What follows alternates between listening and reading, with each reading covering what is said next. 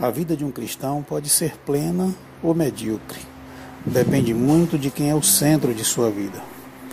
Depende muito de que, se ele idolatra a si mesmo, a sua vida entrará por um caminho de mediocridade, aonde os seus desejos, suas vontades, seus pensamentos tomarão todos os espaços e ele entrará pelos caminhos da alma, pelas confusões da sua mente e do seu próprio coração.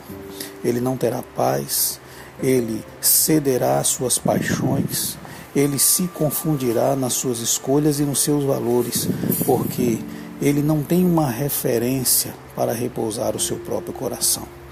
A Bíblia diz que Deus entrega a esses homens as concupiscências dos seus próprios corações.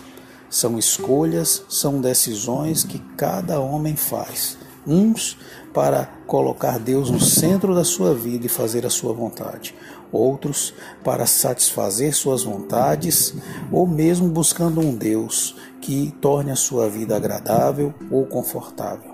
Deus entrega tais homens as concupiscências de seus próprios corações e, consequentemente, Toda perversão, sensualidade, distorções ocupa o coração desses homens.